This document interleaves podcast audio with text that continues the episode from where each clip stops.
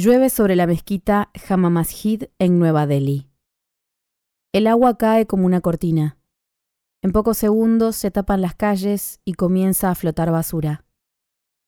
Desde hace dos meses viajamos con Gabriel por Oriente. No tenemos hijos ni compromisos laborales. El futuro está por llegar.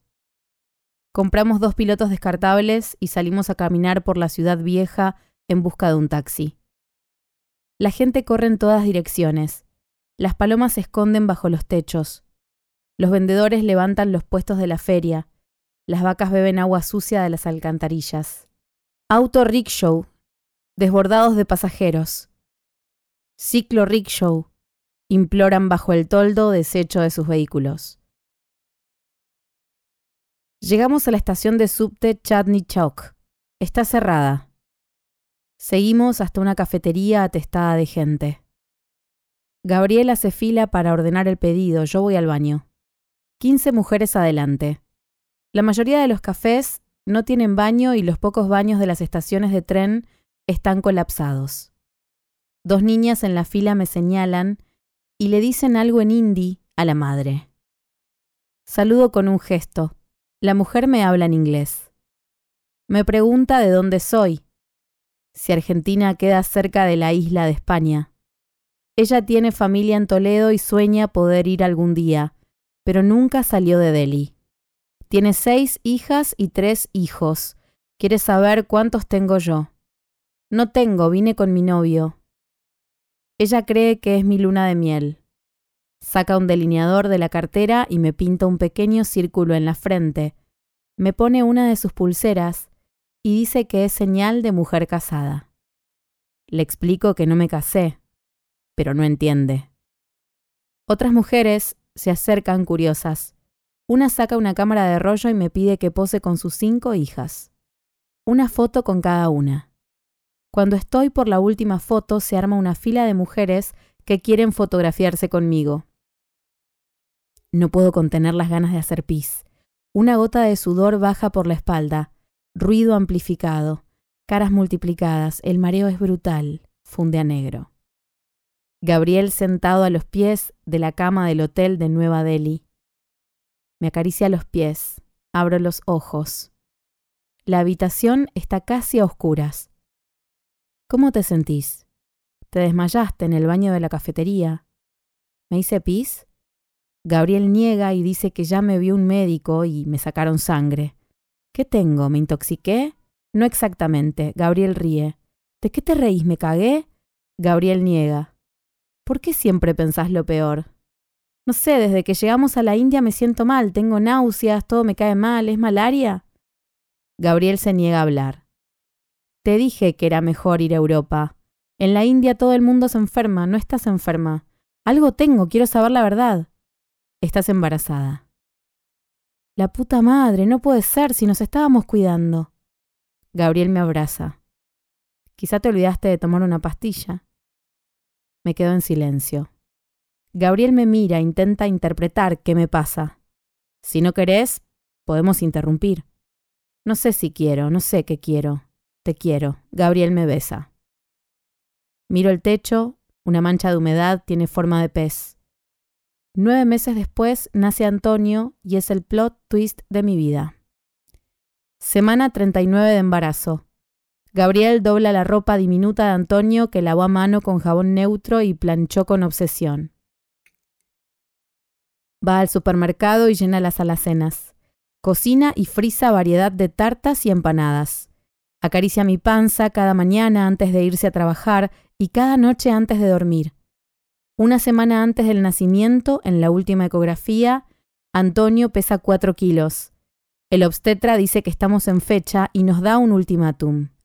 Si el parto no se desencadena solo, va a inducir. Aconseja tener sexo para generar oxitocina natural. Aprovechen ahora, después no van a poder. Salimos del consultorio y le propongo a Gabriel ir a un albergue transitorio. Nunca fuimos, creo que es una buena oportunidad. Gabriel dice que mi panza lo intimida, pero lo va a intentar. Caminamos por Pueyrredón. Entramos a un telo por Suipacha. Pedimos una habitación premium. Llenamos el jacuzzi. Gabriel abre un champán y enciende el televisor. Zapping, porno, porno, porno. Apaga y sube el volumen del audio. Cristian Castro canta azul, bajo el audio. Entro al jacuzzi. El agua rebalsa. Mi panza se multiplica en los espejos. Me siento entre las piernas de Gabriel. Me hace masajes en el cuello. Tomo un sorbo de champán. Salimos del agua y nos envolvemos en batas. Nos acostamos en la cama. Nos vemos reflejados en los espejos del techo. Gabriel apaga la luz y me acaricia las tetas con pezones grandes y negros. Nos besamos. Giro y quedo de espaldas. Gabriel se pega a mi cuerpo por detrás. No es fácil encastrarnos con mis dimensiones. Después fluye y volvemos a empezar. Dormimos abrazados. Dos horas más tarde nos despierta el teléfono. Gabriel atiende. Una mujer pregunta si queremos tomar otro turno. Gabriel dice que no y me invita a cenar afuera. Nuestra última cena de a dos. Vamos a un restaurante de la Recoba. Antipasti, risotto con mariscos y mousse de chocolate. Caminamos hasta el bajo y tomamos un colectivo. Me quedo dormida sobre el hombro de Gabriel. Bajamos en Avenida Independencia y caminamos hasta Boedo. Siento la panza dura a cada paso. Me detengo para respirar. Camino despacio, me falta el aire. Al llegar a casa nos acostamos. No puedo dormir. Vemos varios capítulos de Six Feet Under. Me duermo a las 3 de la mañana. A las 5 me despierta la primera contracción. Un dolor me atraviesa desde el abdomen hasta la espalda y baja por las piernas. Me hago bolita y respiro. Despierto a Gabriel y contabilizamos. 40 segundos cada 8 minutos. Esperamos unas horas, no puedo dormir. Enciendo el televisor. Anuncian una marcha federal del campo para esa noche. Imagino las calles llenas de gente. El taxi que no puede avanzar. Gabriel con un pañuelo blanco por la ventanilla, el parto sobre el asiento trasero. Como pasan las películas, como le pasó a mi mamá con mi hermana. Contracciones más fuertes. 50 segundos cada 7 minutos. Llamo a la partera. Me dice que tome Dubadilán y me dé un baño. Suena el teléfono. Mamá quiere saber qué novedades hay. Gabriel me pasa con ella cuando termina la contracción. Más tarde llama mi papá y después la mamá de Gabriel. No decimos nada. A las 3 de la tarde la contracción dura 60 segundos con intervalos de 6 minutos. A las 7 de la tarde vuelvo a hablar con la partera. Me dice que la llame en dos horas. Gabriel pregunta si quiero comer. No puedo, me acuesto. Miro una película de narcos. Se corta cada rato por mala señal. En las interrupciones vuelvo al noticiero. La gente avanza hacia la Casa Rosada. Marchan contra el gobierno de turno. Suenan cacerolas y bocinas. Vuelvo a poner la película. El líder narco se fuga con su chica en moto. Pasan la frontera de Estados Unidos y llegan a México escapando de las balas. En cada contracción el dolor es más intenso, 10 de la noche. Le pido a Gabriel que llame a la partera, quiere escucharme. Me da charla hasta que llega la contracción. Apenas puedo hablar. Te espero en la clínica en una hora. Tenemos el auto en el taller. Llamamos a un taxi. Repasamos la lista de lo que hay que llevar. Me pongo un vestido azul, ojotas y me llevo una botella de Gatorade. El taxi llega antes de lo previsto. Cerramos la casa y ni bien cruzo la puerta, pienso que la próxima vez vamos a ser tres. Gabriel viene a buscar a Antonio. Tiene el cuello de la camisa mal doblado y ojeras profundas. Disculpa la hora, se me hizo tarde. ¿Antonio? Está durmiendo. Déjalo, mañana lo llevo al jardín.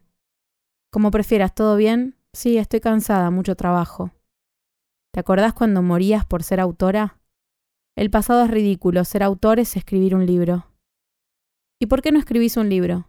No sabría qué escribir. La narrativa que me interesa no es ficción y mi vida es aburrida. No importa lo que cuentes, importa cómo lo cuentes. Lo miro, me mira. Le acomodo el cuello de la camisa. ¿Un whisky? Gabriel asiente. Sirvo dos vasos. Gabriel pone el jardín de los presentes y me mira como si no me conociera. ¿Desde cuándo tomas whisky? Me lo regaló una amiga. ¿Una amiga? Lola, creo que no la conoces. Gabriel no se inmuta. Tomo su mano tibia y áspera. Sonríe. Luz verde.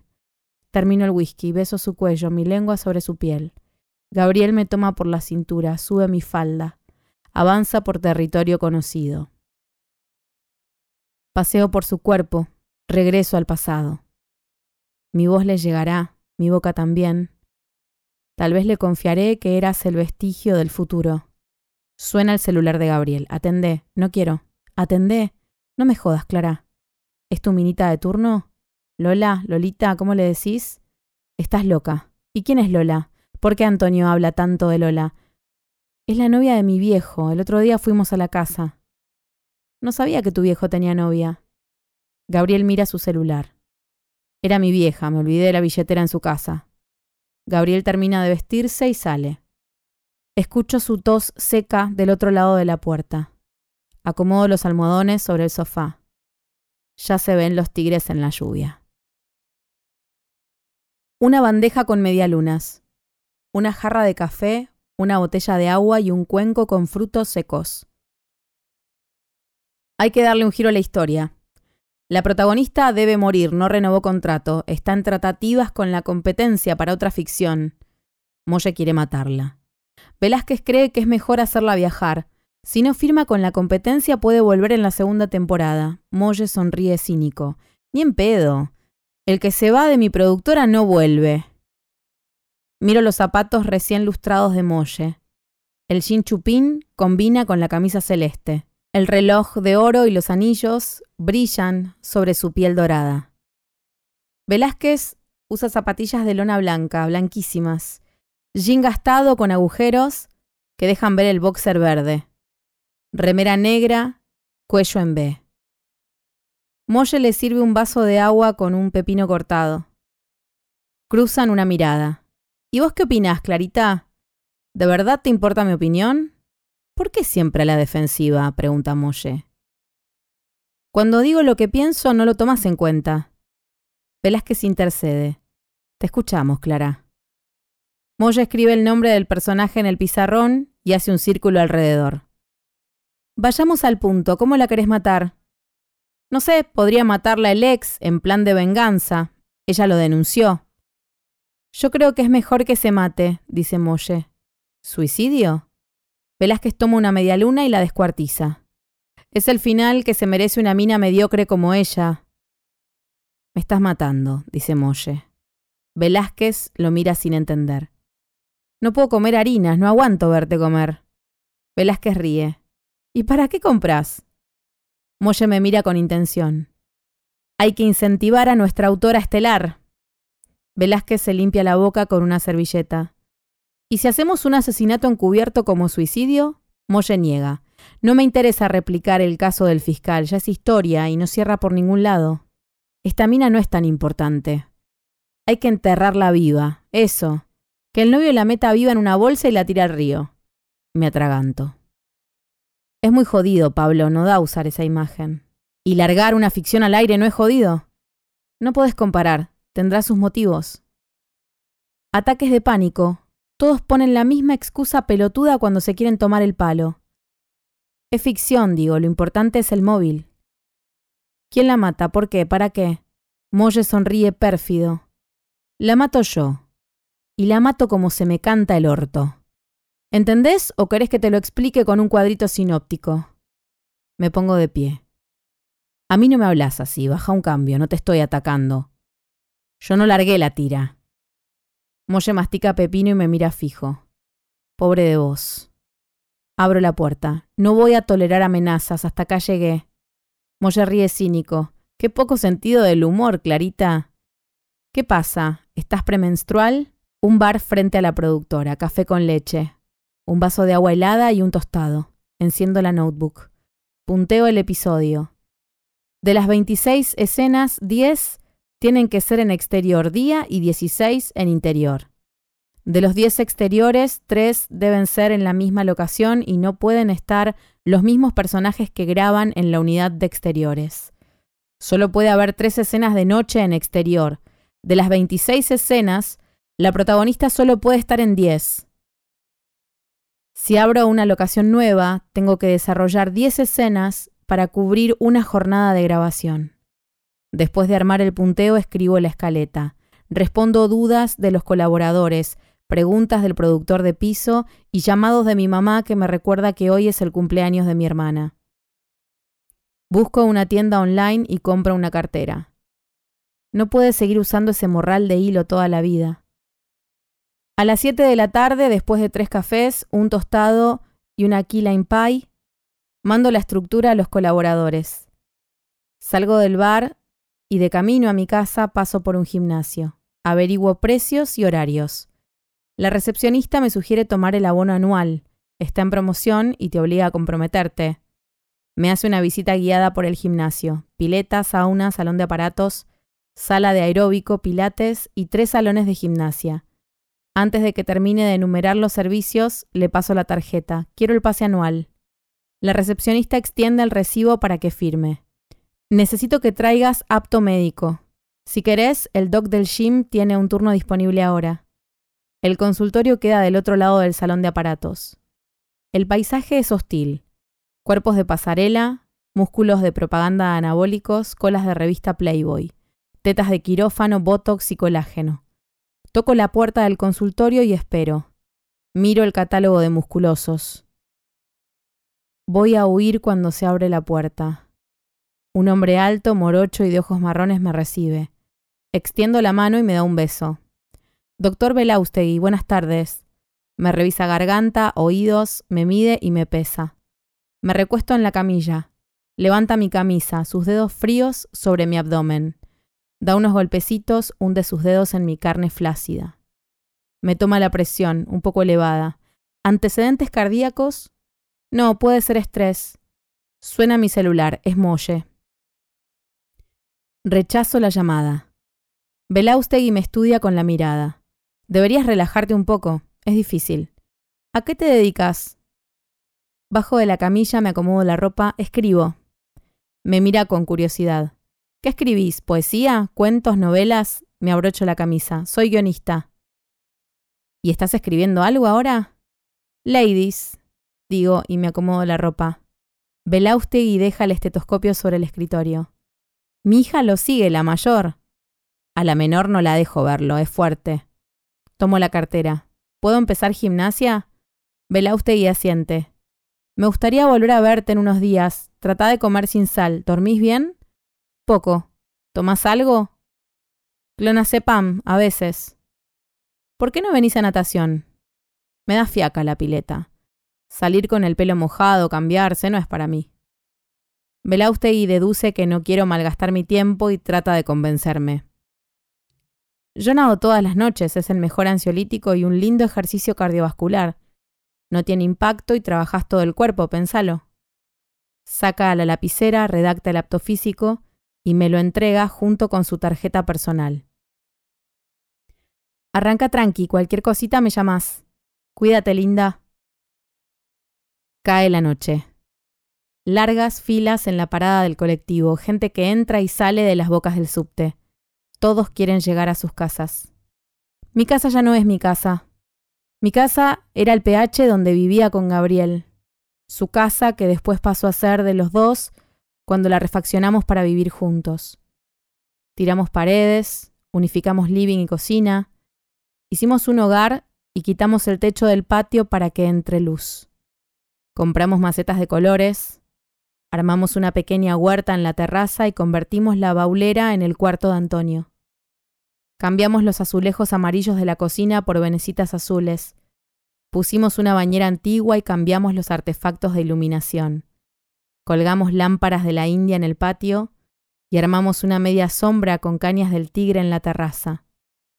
Cenamos a la luz de las velas, hicimos asados con amigos y pusimos una pelopincho para Antonio.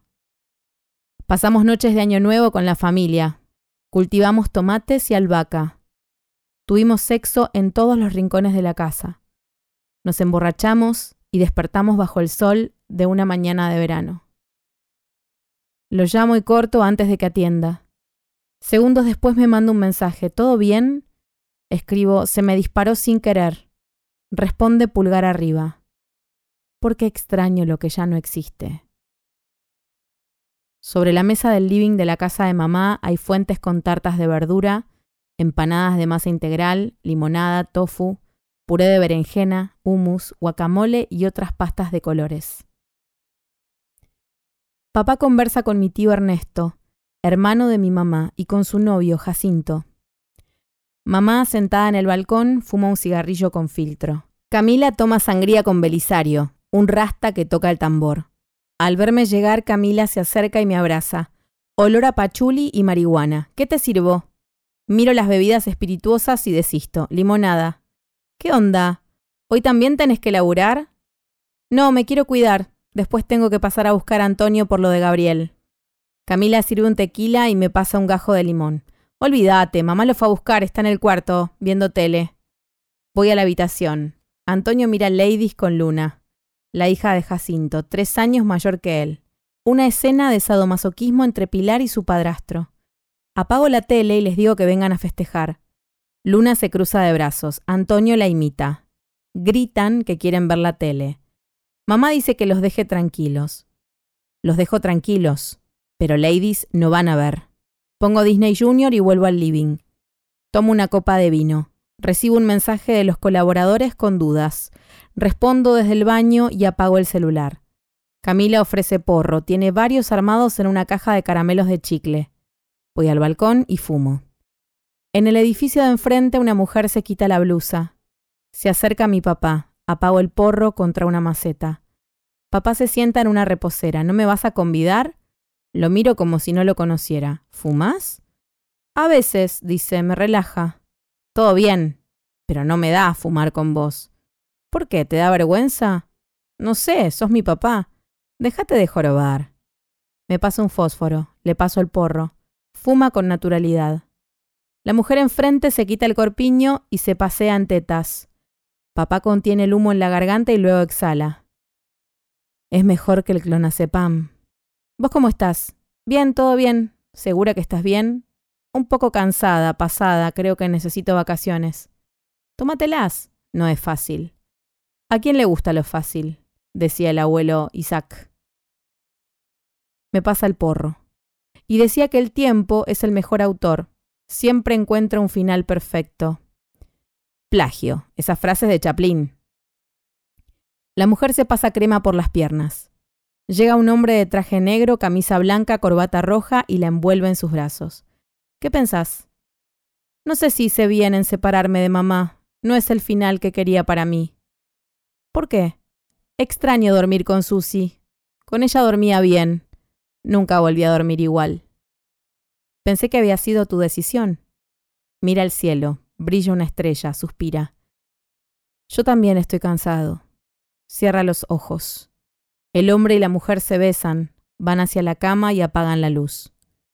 Adentro, Belisario toca el chembé. Camila sale a buscarme en trance afro. Después de cantar el feliz cumpleaños, mamá abre una botella de champán y papá le pide unas palabras a mi hermana. Antonio mete un dedo en el mousse de chocolate de la torta. La tía Doris le hace un gesto a mamá para que afloje con la bebida. Mamá le hace un gesto para que no moleste. Papá, testigo silencioso de la escena, sonríe con ojos achinados. Camila levanta su copa y agradece a todos por acompañarla. Toma la mano de Belisario y lo besa.